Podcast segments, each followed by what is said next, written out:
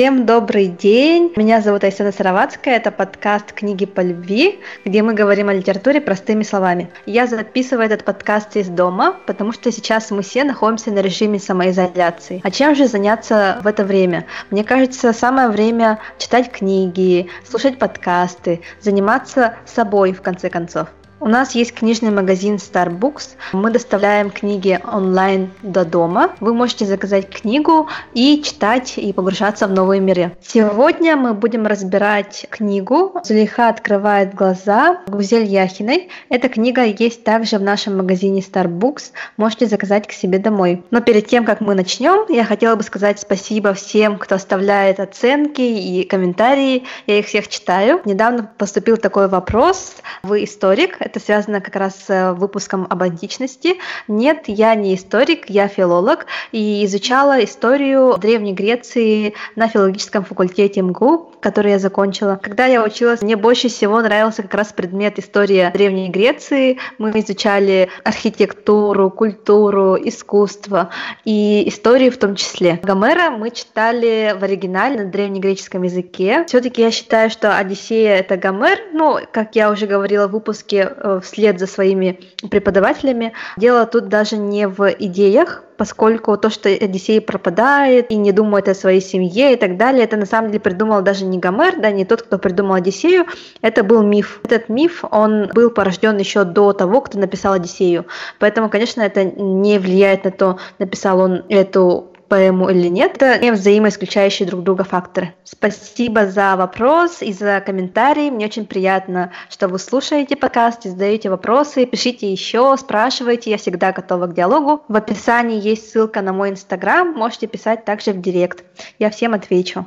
Сегодня выпуск мы посвящаем роману «Зулейха открывает глаза» Гузель Яхиной. Скоро как раз выйдет э, сериал Возможно, когда вы слушаете, он уже вышел. Мы сегодня поговорим о том, почему она настолько популярна, хотя когда она вышла, не снискала популярности у критиков, но очень понравилась читателям. Сегодня мы будем обсуждать именно это. Многие видят прелесть этого романа в исторической теме. Роман посвящен всем раскулаченным и переселенным. Эта тема проходит красной нитью через весь роман, но на самом деле она не является главной темой произведения. Она является всего лишь фоном для основных вечных тем. В первую очередь это, конечно, тема становления человека, добра и зла, любви и счастья, жизни и смерти. Все это присутствует практически в каждом произведении, и мы видим это и в данном романе. Даже просмотрев по главам, можно понять, как меняется персонаж. Вначале она мокрая курица, потом она идет по пути, она находит время жить, да, и она находит себе силы жить, самое главное. И потом она возвращается, то есть на самом деле находит себя. Почему роман называется «Зулейха открывает глаза»? Потому что он о том, как человек открывает на самом деле для себя новый мир, как он постигает то, что ему открывается с широко открытыми глазами, и потом, благодаря тому, что он постигает мир, он узнает себя, узнает, что для него значит жить, что означает для него любить, и что, собственно, он хочет делать в этой жизни и для чего он пришел в эту жизнь. И все это мы проживаем вместе с главной героиней Зулейхой. И именно благодаря тому, что персонаж получился таким живым, я бы сказала, полнокровным, мне кажется, в этом заключается успех романа. Роман поднимает, конечно, и конкретные исторические проблемы. Это положение женщины в мусульманской семье. Именно за эту тему многие татары не взлюбили, на самом деле, этот роман, потому что говорили, что быт показан неправдоподобно, сама культура тоже показана не такой, какой ее видят сами татары. Также мы здесь видим, конечно, советскую реальность, это раскулачивание, как такой варварский метод э, чистки неугодных, да, и выживание, самое главное, выживание этих людей в Сибири. И вот эти темы раскрываются через конкретных персонажей э, с конкретными историческими судьбами, и именно поэтому мы им переживаем. Мы все прекрасно знаем, что происходило с раскулаченными и переселенными, но это на самом деле не трогало наши сердца так, как трогает это произведение. Потому что здесь мы именно благодаря тому, как Гузель Яхина смогла передать судьбу через одного человека, мы переживаем и осознаем, насколько это было страшно, насколько это было тяжело и через что люди прошли. Да, на примере одной героини. То есть мы здесь видим то, что хотела сделать автор, а именно она доносит главную свою идею, это проживание одной человеческой жизни, одной человеческой судьбы с точки зрения истории. То есть история на самом деле это не что-то большое и необъятное, история это судьба каждого человека в отдельности. Когда она рассказывает миф про семь рук, на самом деле она рассказывает миф о нас, да, то есть о том, что мы все есть семь рук, то есть история это и есть мы. Именно, мне кажется, благодаря этому мы так остро переживаем тем людям, которые через это прошли. То есть, если раньше до этого мало кто задумывался об раскулачивании, о том, как происходило это переселение, то благодаря этому произведению, а скоро благодаря сериалу, многие люди заново для себя откроют эту историческую тему. Не буду пересказывать сюжет, как я уже прошлась по частям, по нему видно, что происходило с главной героиней. То есть она, как и многие герои мономифа, ушла в путешествие, так скажем, да, в кавычках. В этом путешествии она познавала себя, постигала этот мир, и потом уже она преобразованная начала жить заново, как скажем так, раскрылась, постигла саму себя и эту жизнь, и потом вот возвращение, это когда символически она возвращается домой, то есть на самом деле это возвращение не, не конечно, в настоящий ее дом, да, а в тот дом, который она построила. Сюжет на самом деле сплетен из разных историй, и это сделано потому, что изначально это произведение, это был сценарий. Да? Сама Гузель Яхина учится сейчас на сценариста, и она написала сначала сценарий, потом уже на основе этого сценария создала роман. И это сразу видно, это читается. Мы здесь видим такие крупные планы. Очень многие моменты, они очень кинематографичные. Это, например, момент встречи с медведем или момент болезни Исуфа. То есть очень многие такие крупные планы, я бы сказала, да, в как в кино, они сделаны именно для красоты и полноты картинки. Как раз именно этим Гузель Яхина отличается от других авторов, и мне кажется, что во многом это зацепило читателя, потому что люди соскучились по крупным планам, вот таким вот полнокровным образом, по таким вот мелочам. Все отмечают этот момент, когда она встречается с жеребенком. Давайте я вам зачитаю. Гуси не шевелятся, а жеребенок стукнул копытцем. Стряхнул головой. Проснулся чертяка. Хороший будет конь, чуткий. Она протягивает руку сквозь занавеску, прикасается к бархатной морде. Успокойся, свои. Тот благодарно пыхает ноздрями в ладонь. Признал.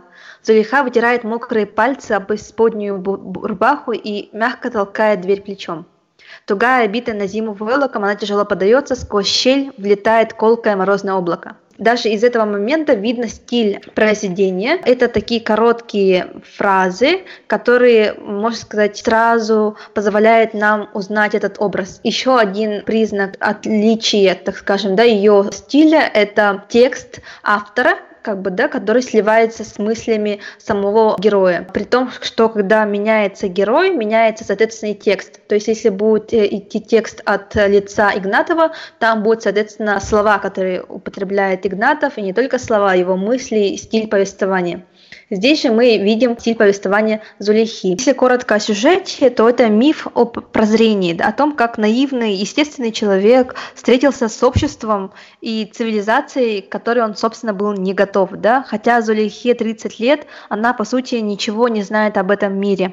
Она жила все время в этой маленькой семье, и для нее мир был устойчив только там, где она знала, как проходят дни, да, с самого начала до самого конца. Здесь мы видим то, как Зулейха в буквальном смысле открывает глаза, то есть она э, смотрит на этот мир с широко открытыми глазами, что, конечно, напоминает нам детей. То есть она здесь, собственно, как ребенок постигает тот мир, в который она пришла, Несмотря на то, что этот мир жесток к ней, она борется до последнего за свою жизнь, и мы каждый раз видим, как она идет вперед, устремляется и борется за свою жизнь. Это миф о вере, о том, чтобы верить в будущее. Здесь мы даже видим, что смерть на самом деле это часть жизни. Об этом все время говорится в произведении. Да? Когда Зулейха думает о своих дочерях, она понимает, что все уходит, все смертно. Об этом Яхина говорит прямым текстом. А смерть – это часть жизни. И также мы видим, как из семени мертвого появляется живое, и это живое выбивает у смерти свое право на жизнь, и в конце концов оно наполняется силой, выживает, да, и прорастает, и становится вот большим деревом, которое продолжает жизнь. Это такая стандартная формула на остатках прошлого сеять новое, да? Это закон жизни, да? Это закон жизни, и об этом, собственно, и говорит этот роман. К тому же здесь, конечно, мы видим примешаны темы не только жизни и смерти, но и любви. Например, а, о том, что если любишь, отпусти. Да? Это самое банальное, что мы видим в конце, когда Зулейха отпускает сына. Она отпускает его именно потому, что знает, что ему уготована новая жизнь в новых реалиях, что он сможет э, жить по-другому. Конечно, очень много вплетений в сюжет, а, особенно мне нравится фольклорное вплетение, отсылки к разным сказкам, к татарским верованиям.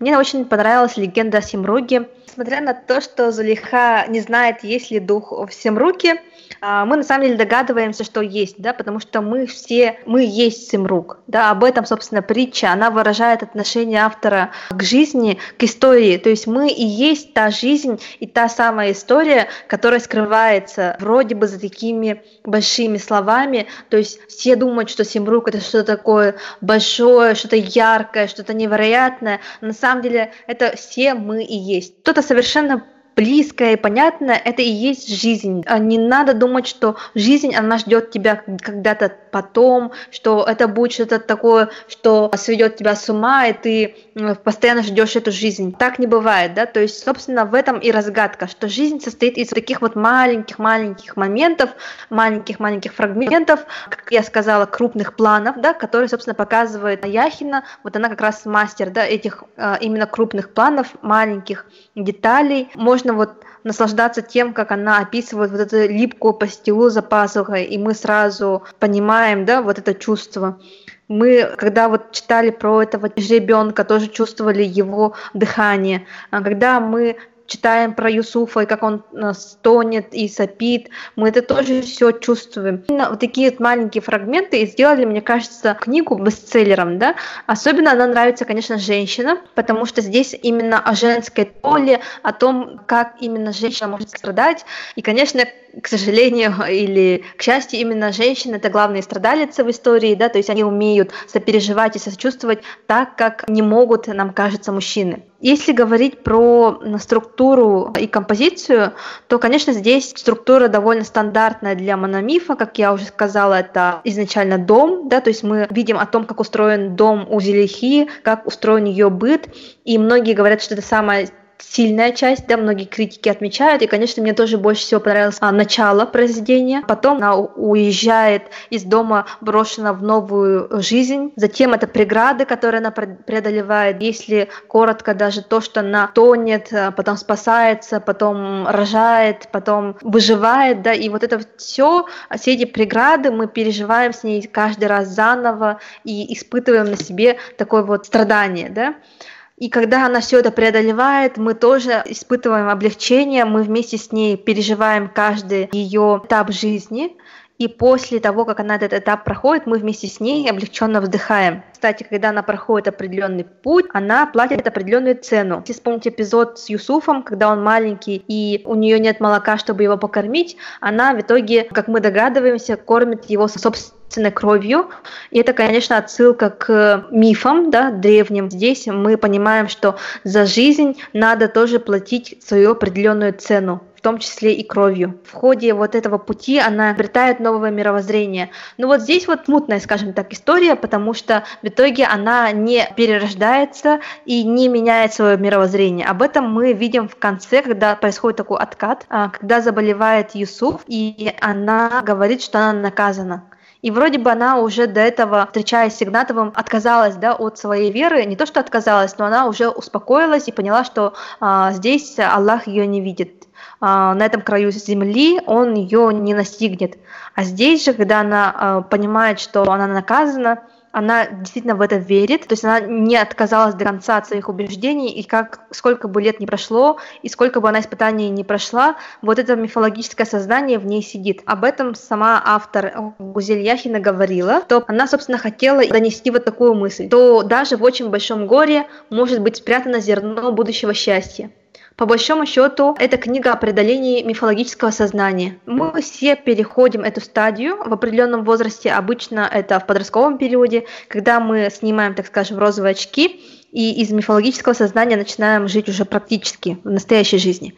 Вот это самое происходит, собственно, с Зулейхой. Несмотря на то, что местами сюжет очень прямой, предсказуемый, да, то есть мы знаем, что произойдет с героем, все безумно предсказуемо, как сказала Юзефович, мой любимый литературный критик. Здесь, на самом деле, мне кажется, прелесть этого произведения совершенно другом, да, а именно как раз в этих маленьких мгновениях, которые вот мы пытаемся уловить, и как мгновение в жизни, когда мы наиболее счастливы, эти мгновения как раз-таки очень трудно уловить, и поэтому, мне кажется, эта книга настолько похожа на нашу жизнь, да, то есть мы прочитали эту книгу, и в конце у нас такое не, ну, некоторое разочарование от того, что вот это вот все. Там конец, он слабее, чем начало, даже середина слабее, чем начало, и от этого немножко обидно, да, но мне кажется, намеренно или не намеренно автор показала то, что происходит с человеком, да, то есть по сути, это отражение нашей жизни, когда молодость, юность, она всегда ярче,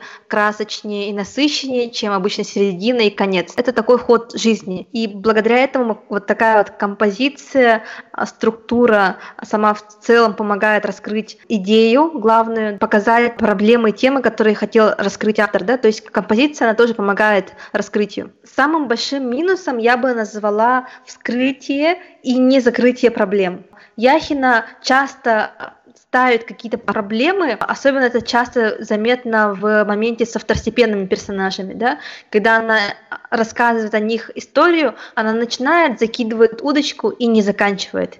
И вот это вот не закрытие проблем, да, когда мы не знаем, что же произошло с персонажем, оно оставляет читателя немножко неудовлетворенным и оставляет чувство обманутости, мне кажется. И при этом ощущение, что часто эти проблемы формально обозначены лишь бы для того, чтобы они были. На самом деле их можно было, конечно, раскрыть довольно сильно выбиваются из сюжета и вообще из э, общей канвы такие оригинальные находки автора. Это образ упырихи, при том, что он появляется и в дальнейшем в книге. Это глава «Кофе» про Вольфа Карловича и рассказ о шах птицы. Мне кажется, что они здесь вставлены, конечно, не просто так. Благодаря им э, сюжет заиграл новыми красками. И вот эти вот персонажи, они добавляют той сочности, той полнокровности и того ощущения стоящести, так скажем, да, всего происходящего.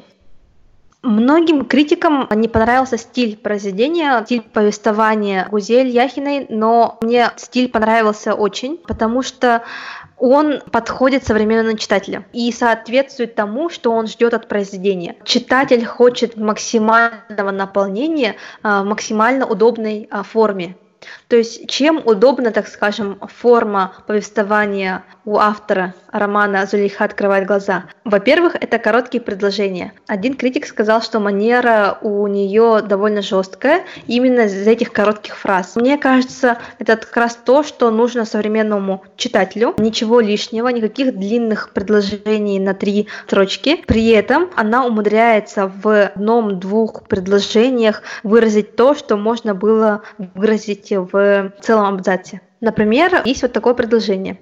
Зулейха торопливо прикручивает фитильки керосинок и спешит следом. Короткое а, предложение, которое выражает огромное количество смысла, которое стоит за ним, да, то есть мы видим, во-первых, что она делает это часто, да, что для нее это механический процесс, что это для нее обыденность и многое другое, да, и исходя из контекста мы понимаем, что стоит за каждым словом. Каждое слово, оно здесь стоит к месту. Ничего лишнего и все, что есть, оно к месту. Мы буквально скользим по тексту вслед за автором, погружаемся в этот мир, и а, когда ты начинаешь читать это произведение, и не можешь оторваться, пока не прочитаешь страниц 30, 40, 50, Многие ребята, которые проходили у меня курс по чтению и читали эту книгу, говорили, что не могли оторваться и читали всю ночь. Да? То есть это как раз говорит о силе о притяжения этой книги. И что интересно, у Гузель Яхиной, как я уже сказала, есть стиль для каждого автора, есть стиль для каждой части, есть стиль для каждой главы. И как раз